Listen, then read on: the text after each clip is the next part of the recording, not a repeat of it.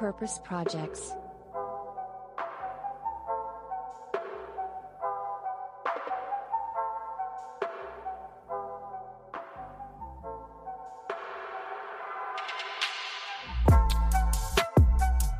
When you think of sustainability, you might not think about banking or banks at all. I'm pretty sure that our guest today on our episode will try to certainly change that. Welcome to a brand new episode of Purpose Projects. Today, as I just mentioned, we're really excited to talk to Michael Bregpool, who works as head of product at the fintech startup Bunq, which is located in the capital of the Netherlands in Amsterdam. Bunq is an officially licensed online bank that started in 2014 and is now already available in 30 countries all over Europe. While Bunq is constantly innovating their product and adding new features, Bunq always tries to keep an eye out for sustainability, which is why we invited Michael to the show. Michael, thanks for joining us today. We really appreciate your pleasure, gentlemen. Thank you for the invite. Yeah, hey Michael, also from my my side. Um, really happy that you could join. Um, Boris just mentioned that you're the head of product um, for Bunq, an online bank. So a lot of people, I think, have no actual clue what a head of product actually does. So why don't you just give um, yeah, a brief yeah, overview, some insights about your day-to-day job? Sure. Um, I think uh, product or product management is it's a fascinating discipline. Um, and essentially, what we try to do in the product team uh, at Bunq, and uh, obviously this is replicated in many product teams all over the world, regardless of uh, what product you're building, right? But essentially, what we're trying to do is understand the user need, the user behavior, and match that to uh, the commercial goals of the business so that we can deliver outcomes for both the user. Uh, in, in our case, obviously, that's a banking user and drive uh, the business towards its overall corporate objectives. So uh, that could mean building new products uh, entirely for uh, the market. So in our world, that could be rethinking, for example, how savings works. It could be understanding how uh, different banking cultures across Europe differ so that we can align our offering to uh, the local market culture. or, of course, it could just be essentially optimizing the experience for the live propositions that we have in market, whether they're for personal banking users or for businesses. Do you think it's an advantage that you're not actually a banker, so your background isn't in the uh, in the banking sector? Does that help you? I think so, yeah, because um, I think you know Bunq Bunq has always thought of itself as a tech company, right? It just happens to have a banking license. Uh, I don't have a banking uh, background at all. Um, I haven't actually worked in a regulated industry, so it's kind of interesting to well, it's kind of interesting and not right to read all of the uh, the legal risk and compliance issues. Um, but I think the advantage that it that uh, and and you know I don't think there are many bankers uh, or certainly people that would consider themselves bankers that work at Bunq is that we can strip everything all the way back, right? So we can start to rethink how we want to solve the underlying issues uh, and user needs. So I'll, give you a stupid example, right? So um, if you, I imagine if you asked a traditional banker what a savings product was, um, they would say it was a product. Um, our view is that actually it's a it's a type of behavior, right? So it's a thing that people do, uh, a discipline, if you will, uh, that enables them to achieve some ultimate goal it might be that they want to save to go on holiday. It might be that they want to save for their future. It might be that they save for a deposit for their house. Um, you know, the traditional way of viewing it might be that you know you either have an interest-bearing product, but we we would consider that an investment. And I think today there are probably other ways of being able to get a better return on your money. And I think this is the kind of underlying philosophy of Bunq, really, which is enabling people to to be better with their money and align that with their life goals. And that's that's ultimately what the, the Bank of the Free, the concept of that, uh, Ali's initial thought really comes from. So it's enabling people to prosper uh, effectively. Um, and doing that without the constraint of understanding what traditional banking products are, I think, is an advantage. This might sound like a rather stupid question uh, to ask you, but I think Moritz and I both uh, we are certainly we're witnessing um, when visiting Netherlands in the last couple of years that uh, Netherlands are particularly sustainable, I might call it, uh, when um, when it comes to innovation uh, and so on. Why do you think Bunq chose uh, Amsterdam as a uh, yeah as, as, a birthing place, or why uh, are so many startups and technical innovations, I might say, are coming from um, this area? Is there is there an explanation at all? I think um, I think Bunq's story is probably intimately linked with Ali uh, Ali Niknam, the founder. Um, you know, he's a very successful software entrepreneur in his own right. Amsterdam's his home city. Uh, I think more broadly that um, you know Amsterdam's a very attractive place to want to live. Right? It's uh, it's got a great lifestyle, um, and for people like me, it's increasingly a t- uh, tech hub. Um, and it's very easy for someone to turn up who you know doesn't speak a word of Dutch, uh, although my partner does, um, and to integrate very quickly. Um, and it's increasingly a really interesting alternative for people that work in tech uh, who want access to uh, the European continent to use that as a beachhead to build from. Uh, and of course, you can attract quite a lot of talent. And I think you know, there are obviously a, lo- a number of other uh, initiatives from a government point of view that enable and facilitate that uh, to make it easy to to attract people over. Um, and obviously, once the flywheel starts, uh, you know, you start these these pockets and clusters start to start to spin up, and it, it runs from there. So, you're right. There are a ton of fintechs here, um, and I suspect that it was off the back of a core nucleus of companies that that started that trend. Um, and of course, when you start to attract people that are interested in startups, they're naturally curious. They want to break stuff.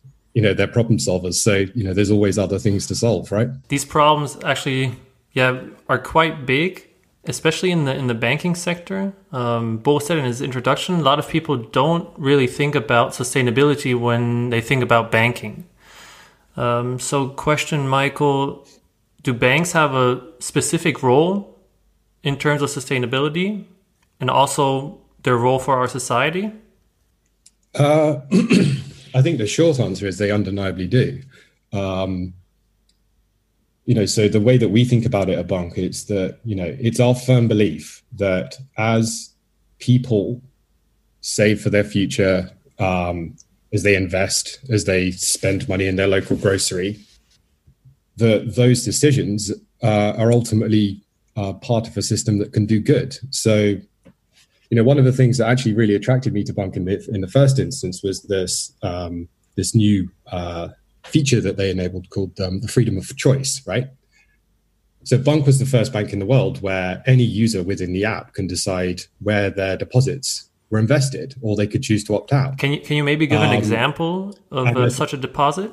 Yeah, so you know, you you open a bank account, you might pay your salary into the bank account or you might decide to transfer over some funds so that you could start to use it to day to day to understand you know what this thing can do for you uh, what the experience is like so if you hold money in the account um, there is a feature in the settings that enables a user to decide whether they actually even want interest on their on their money so a bunch of people don't either for religious reasons or because they they choose uh, they don't actually want to be a part of that that financial system if you do um, then there are a bunch of settings within the app that state, okay, well, I only want to invest in European companies. I only want to invest in green companies. I only want to invest in companies that match my values. You just mentioned green companies. I have to ask, um, how how do you evaluate what country is green? Uh, what country? What company is green, and what company is not green? Is there specifics on that?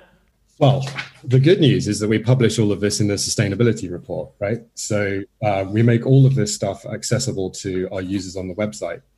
Um, there is a detailed policy of this, um, which I don't actually have to hand right now.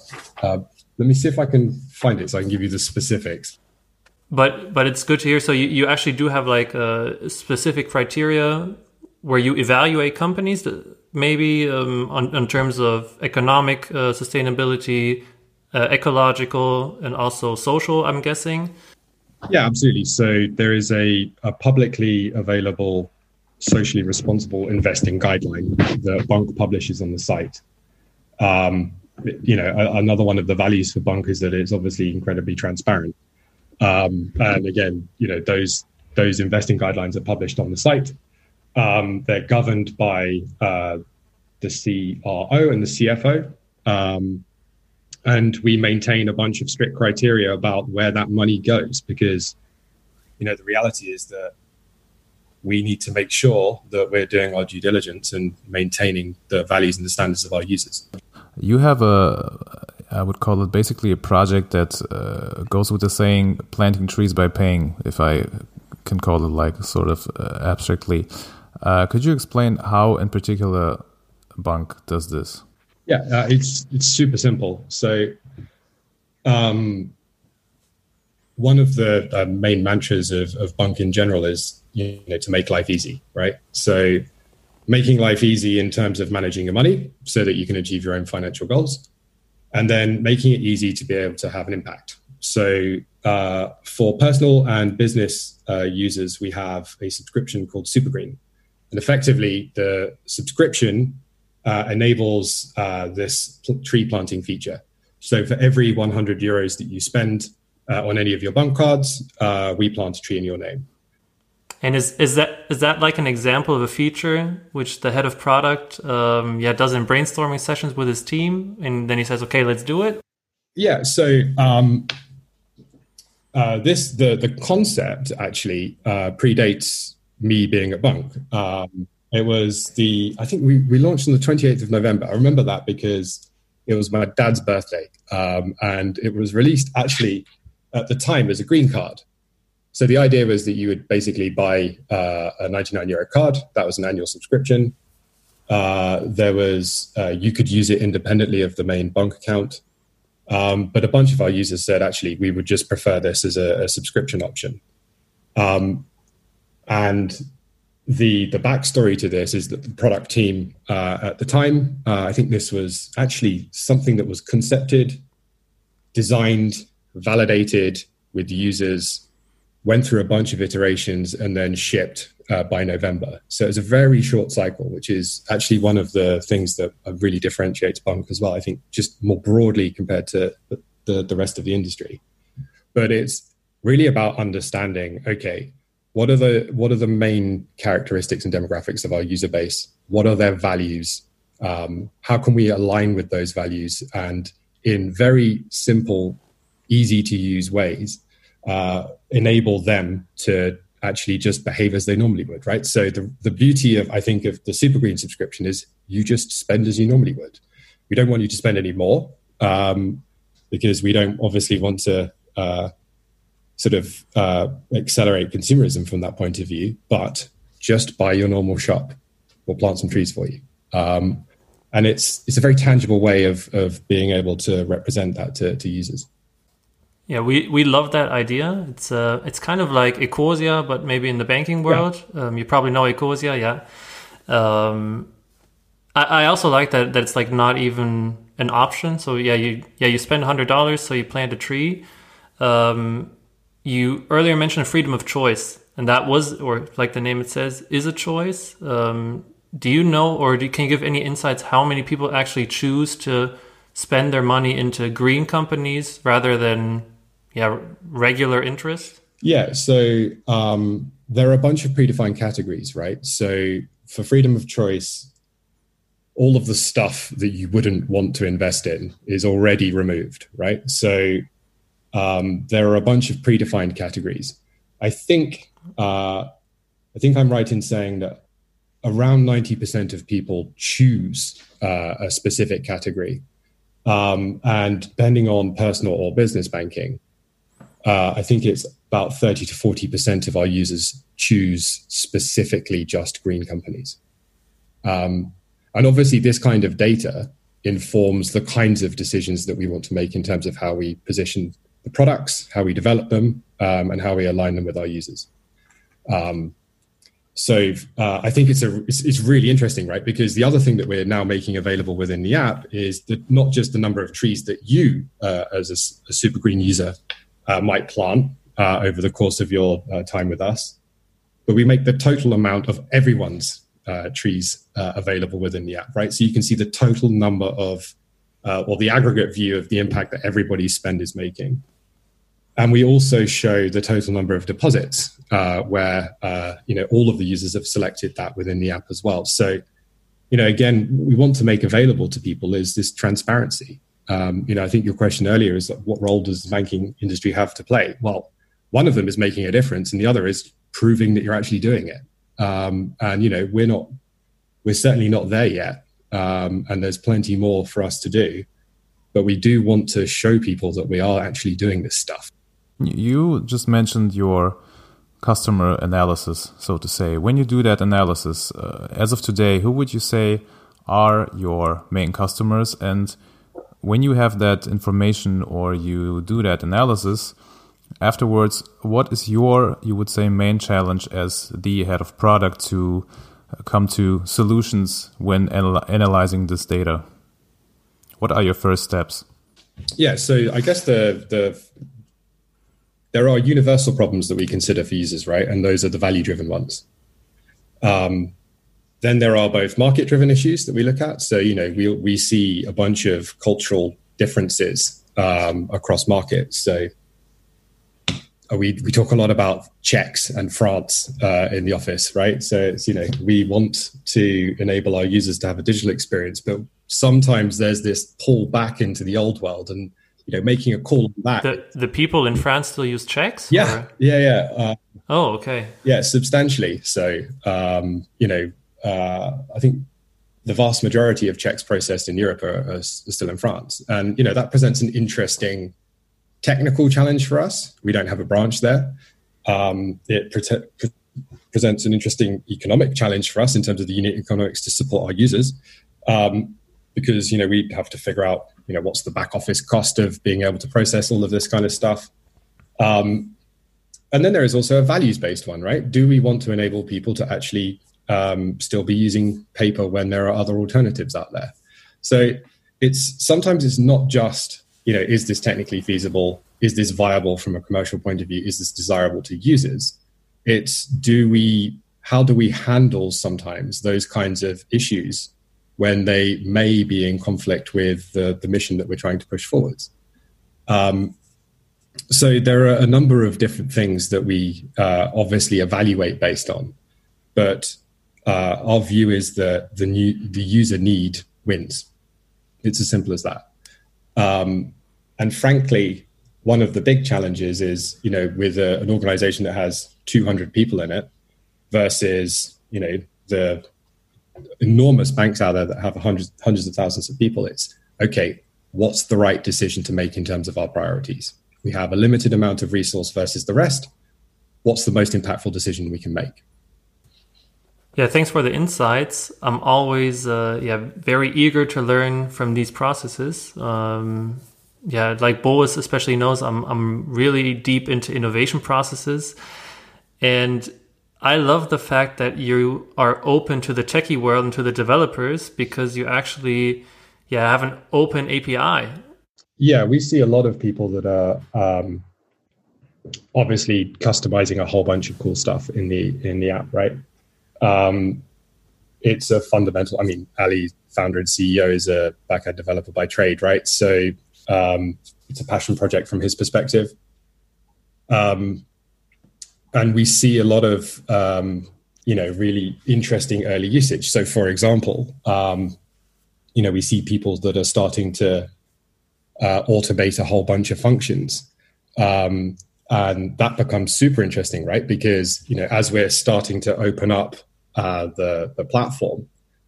Um, you know, I can't code, but I, you know, want access to a whole bunch of cool, interesting projects that people are working on. Um, and you can start to imagine where that goes right? If you have uh, a connected home you know that's connected to uh, you know a smart meter. You have api connectors that are obviously um, enable you to control your home systems.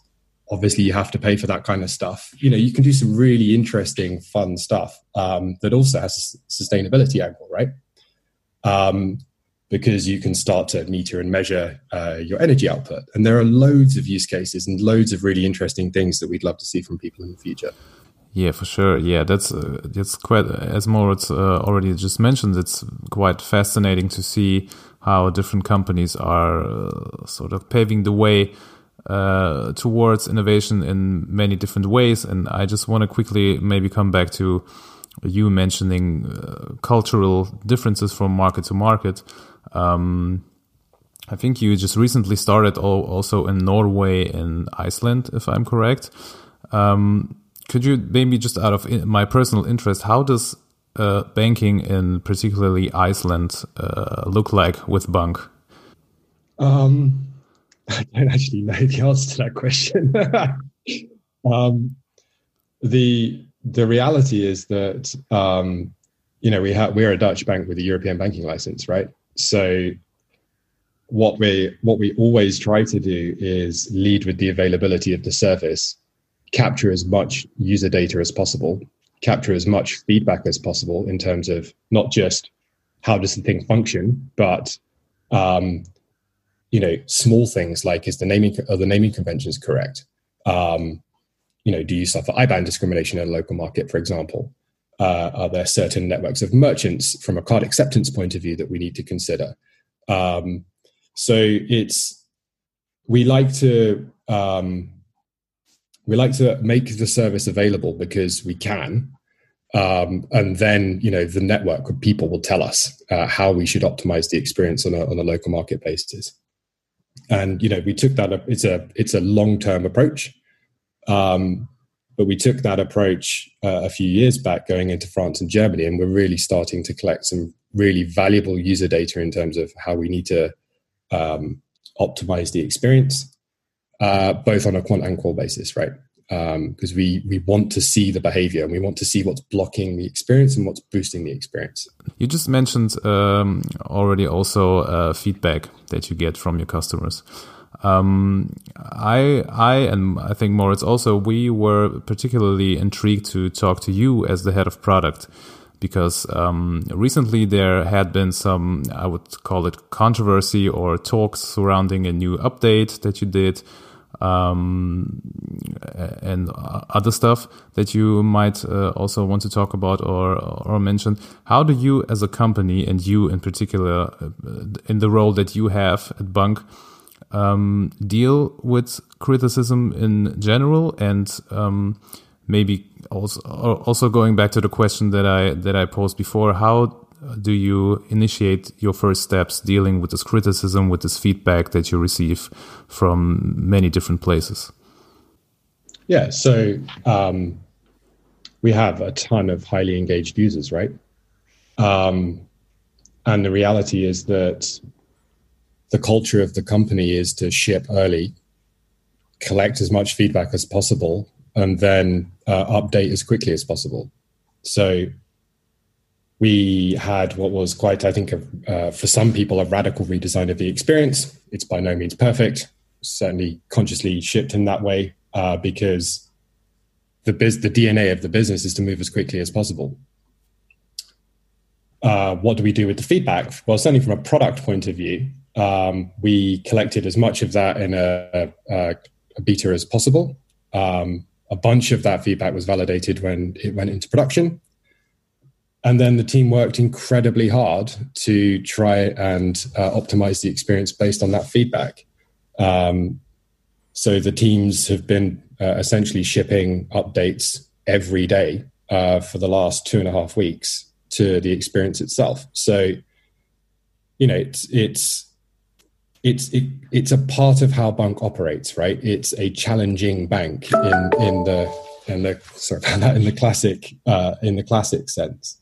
Um, and the reality is that what we're seeing from the new launch is that we've more than doubled the number of people that want to become a part of Bunq and actually understand what this experience is about. Um, and you know, I think the reality is that you know, this is a small business. We perhaps could have uh, communicated the changes more effectively, but ultimately, this is a decision that's being made for five years from now, um, and it needed to happen. I, I actually like uh, the way you, you put it. So this this fast iterations. Um, I think negative feedback is uh, especially normal for yeah uprising startups, and that's what Bunq is. You you guys are now already in thirty countries, and I think those are just like small yeah, maybe it's not even a backlash for me. Um, it's more of an iteration. Um, you guys are so community driven. I think uh, also got a big of that big of a backlash, or in, in the in the online community, just just due to that reason.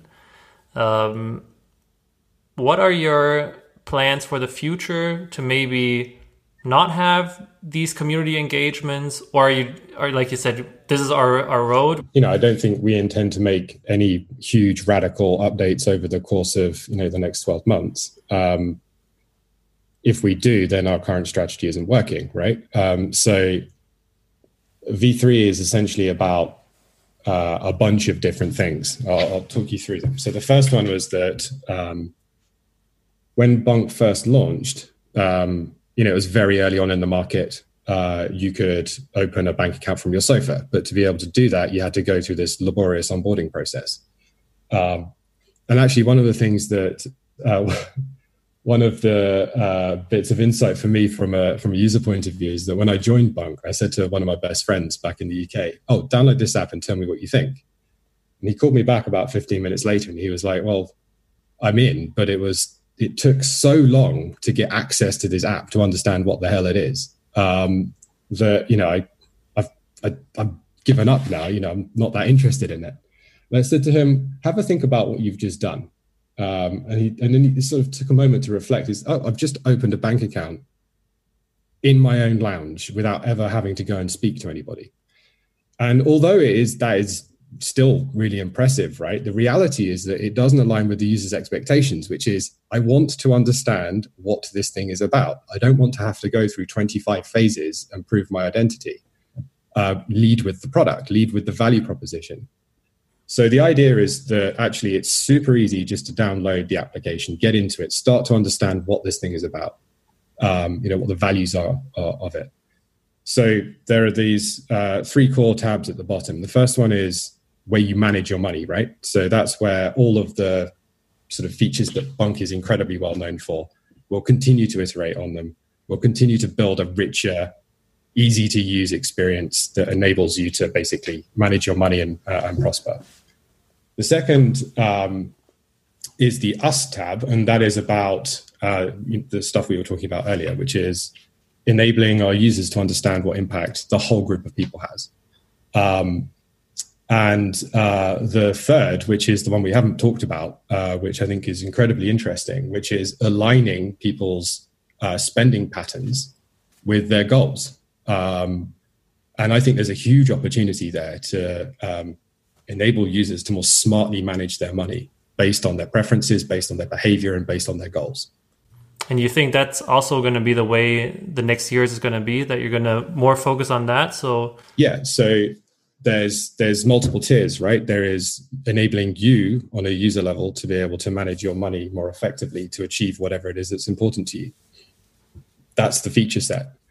Then there's the personalization. How can we help you to be able to do that more effectively by you know by there being an interaction between the user and Bunq to be able to, to drive smarter decisions.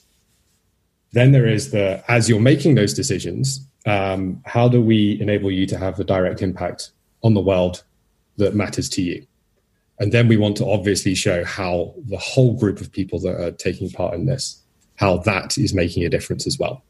So small steps for the user at the beginning. Let's help you to, to get more value from your money, help you to achieve your goals. Then let's make it super easy for you to be able to make those decisions and have a positive impact on the world. Then we'll show you uh, how how the whole community is having an impact. Moritz, I think we really did get a perfectly good look at what Bunq is already doing, what they're planning to do, and um, how sustainable their actions actually are. So, um, Michael, I think we really appreciate you coming on, uh, having you talk talk to us without even really knowing uh, who we are and what we do. Uh, Moritz, do you have any any last thoughts that you want to get out to Bunq? No, I can just. Um yeah, say thank you, Michael, for uh, being part of the podcast. Um, I can just give you the opportunity. Do you have any last words to say? Uh, no, other than you know, if what we're doing sounds interesting, just download the thing, give it a try, and see um, and see what you think. Perfect, Michael. Thank you very very much. Have a great day. Bye. Cheers. Moritz, vierte Folge. Was sagst du? Erster Eindruck, direkt. Ja, war gar kein Holländer, ist mein erster Eindruck. Also ja. Michael hat man, glaube ich, wie der, Name, wie der Name vermuten lässt. Ja, also Michael ähm, ist Engländer, haben, glaube ich, alle gehört, arbeitet in Amsterdam. Ähm, nee, ähm, klasse Typ. Ich habe viel wiedererkannt, tatsächlich aus meinem eigenen Job, wo es im Bereich ähm, ja so Features ausrollen. Das war so ein bisschen techlastig heute. Ja. Ähm, was sagst du denn? Es war sehr techlastig, ähm, muss ich zugeben, nicht der Bereich, wo ich mich am allermeisten mit auskenne, auch äh, jobmäßig natürlich nicht, was aber kein Problem war, im Gegenteil eher. Ich fand das ähm, sehr erfrischend, mal äh, mehr Insights, auch in der Recherche vorher, in der Vorbereitung mal mich tiefer einzulesen in die Materie, was genau die machen und wie die das machen und wie die was wir auch angesprochen haben, mit Kritik äh, umgehen, mit Feedback und so weiter und so was, fort. Was sagst du eigentlich ähm, zu seiner Antwort, beziehungsweise haben wir überhaupt den Hörern so richtig erklärt, was, was die Kritik war von der Community? Ich glaube nicht, oder? Ich glaube nicht. Äh, das können uns die Hörer ja äh, am besten selber mitteilen, ob die es verstanden haben oder nicht.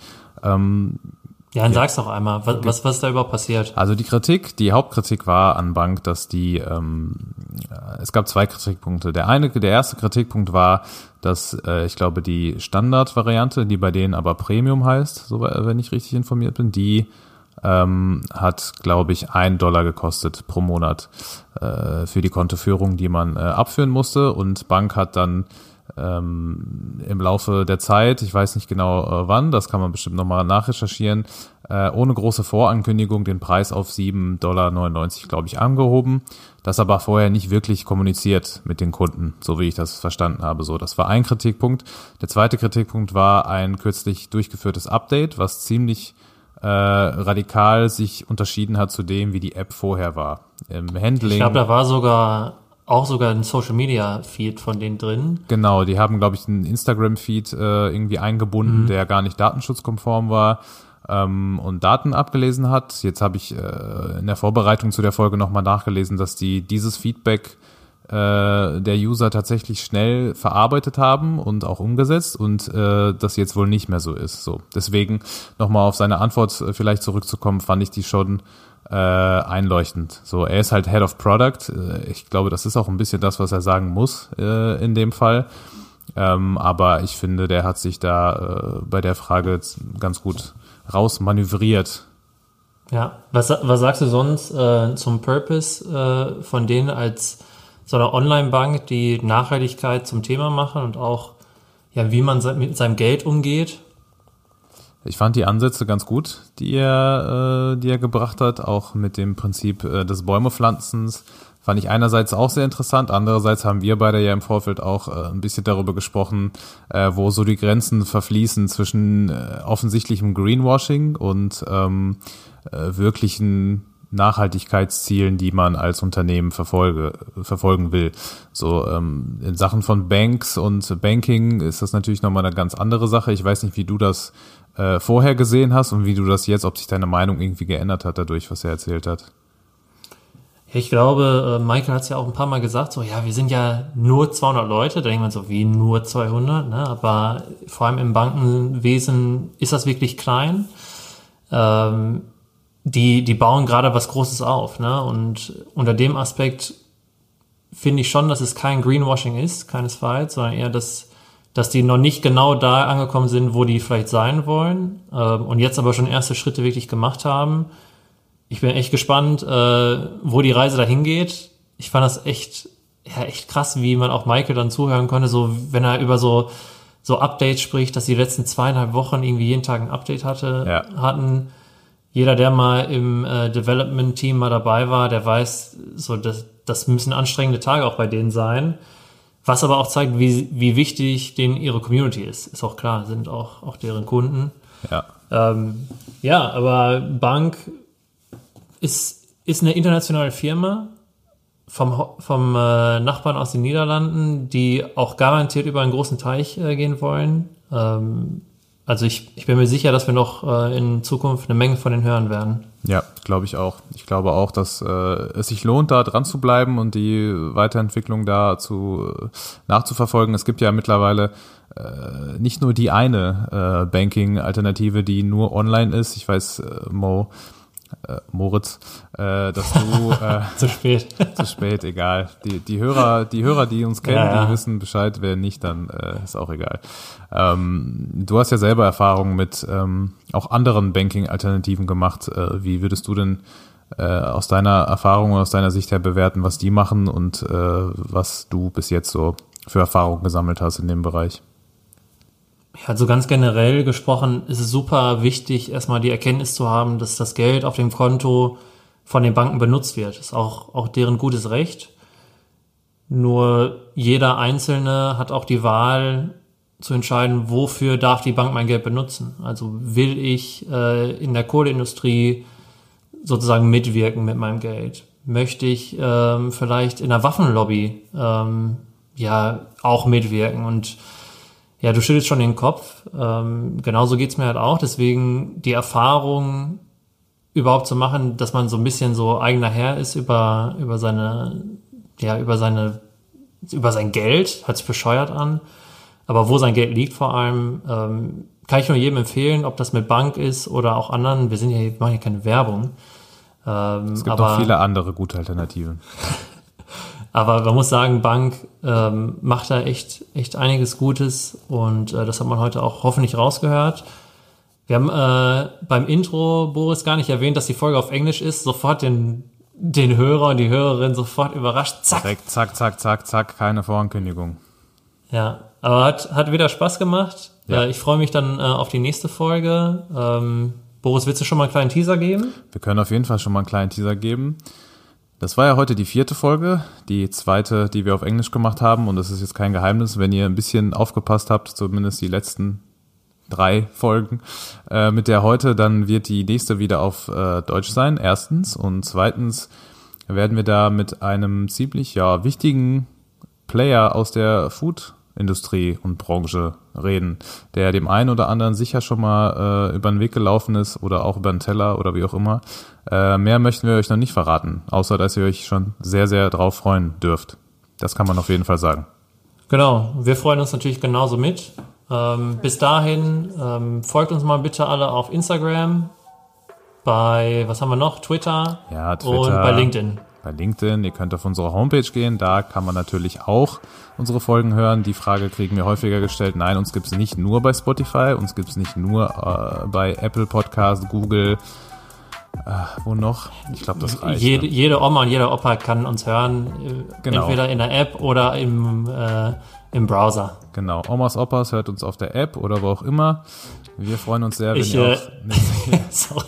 Ich ja, werde das mal meiner Oma erzählen, ja. dass, dass wir heute jemanden interviewt haben, die ein Konto, die eröffnet, aber alles am Handy. Da ja. rollt die ihre Augen schon. Boah, das wird Versteht gut. die nicht. Ja, aber dann kann die das, sich das ja anhören. Also wenn die gut Englisch versteht. wenn nicht, dann bin ich sicher, erklärst du es ihr nochmal. Auch wenn sie es vielleicht nicht beim ersten Mal versteht. Alles klar, Boris. Bis zum nächsten Mal. Ciao.